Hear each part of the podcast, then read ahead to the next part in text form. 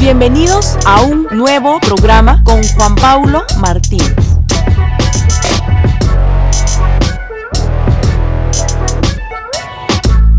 Bienvenidos, soy Juan Paulo Martínez Menchaca. En la película Alexander the Great, dirigida por Oliver Stone, Filipo le dice a su pequeño hijo Alejandro, no hay nada que se compare con una nueva mujer. Si tú enciendes la radio o la televisión o entras a internet, vas a encontrar una apología o defensa de las relaciones de adulterio o extramaritales. Canciones que hablan del adulterio como un nuevo amor que me comprende, que no me pide cuentas de mi tiempo, que no es un pecado, sino que se trata de verdadero amor que los amantes son confidentes y personas que se pueden tener el uno al otro de forma pues casi casi incondicional, que el amante llegó tarde, pero que de todas formas es un amor pues prácticamente sagrado, que aunque la sociedad juzgue,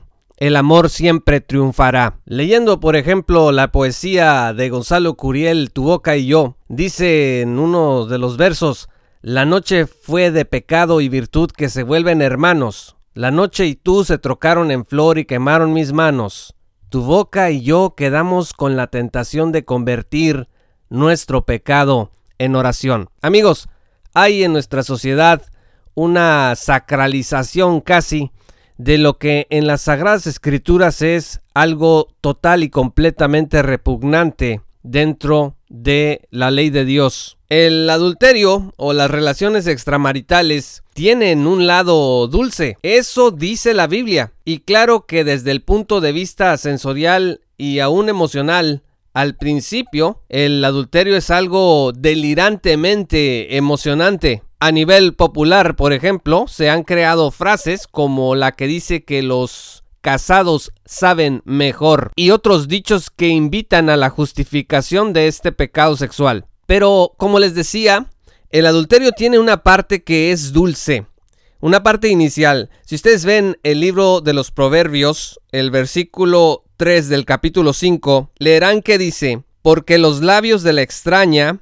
destilan miel y su lengua es más suave que el aceite. Aquí vemos nosotros que está dirigido a los hombres, a los varones particularmente, pero podemos bien leer aquí que los labios de la extraña o del extraño, hombre o mujer indistintamente, destilan miel y su lengua es más suave que el aceite. O sea, la primera etapa de una relación adúltera siempre es dulce. Creo que esta primera verdad no se ha enseñado lo suficiente. Mira, si tú a mí me dices que el adulterio me va a matar, pero no me dices cómo inicia y se desarrolla, si caigo en adulterio y pruebo las mieles que destilan, dice la escritura, voy a creer que es todo lo contrario a lo que tú me has contado al respecto. ¿Por qué?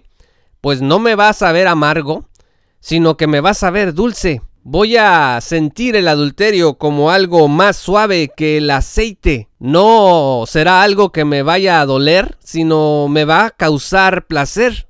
Y no me va a quitar energía, sino que me la va a dar. Entonces, pero la Biblia dice que al principio el adulterio no es amargo, ni duele, ni quita energía, sino que es dulce como la miel y suave como el aceite. El adulterio no es algo que aparezca amigos de la noche a la mañana.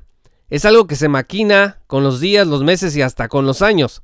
Tú vas poco a poco alimentando el deseo, lo racionalizas, lo justificas y vas construyendo el engaño, engañándote en primer lugar, pues tú mismo. La parte más difícil del adulterio es cuando das el paso a lo físico, porque nosotros sabemos que solo desear a una mujer o a un hombre que no es tu esposo o tu esposa, pues ya es cometer adulterio de acuerdo con la ley de Cristo.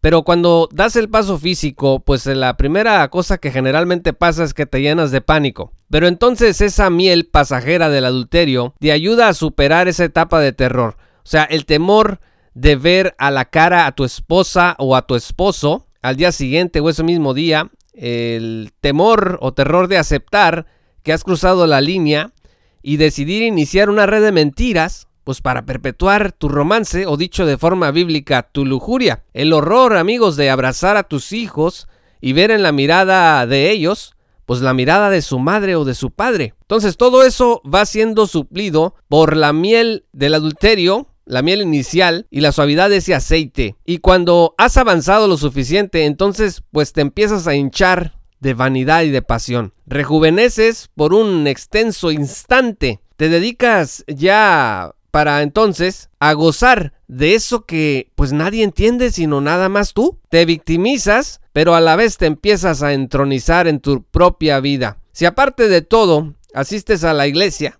la crisis puede ser mayor, pero paradójicamente también será mayor la pasión desbordada que te va a agarrar, porque hay un elemento religioso en tu pecado. Es eso de conocer la ley de Dios y violar las sabiendas una semilla de estratagema satánica. Porque miren, en nuestros días se habla de que la ideología de género quiere destruir a nuestras familias. Pues déjenme decirles que, aunque eso es verdad, si algo destruye a las familias y ha destruido a miles y millones de familias en todo el mundo, es el pecado del adulterio. Ahora, en la Sagrada Escritura mm, no se agota en el versículo 3 del capítulo 5 de Proverbios el tema, porque llega la parte final del adulterio. La Biblia dice que después de ese fugaz endulzamiento y suavidad llega el juicio de Dios y la muerte. Los versículos 4 al 6 del capítulo 5 de Proverbios dice, pero al final es amarga como el ajenjo,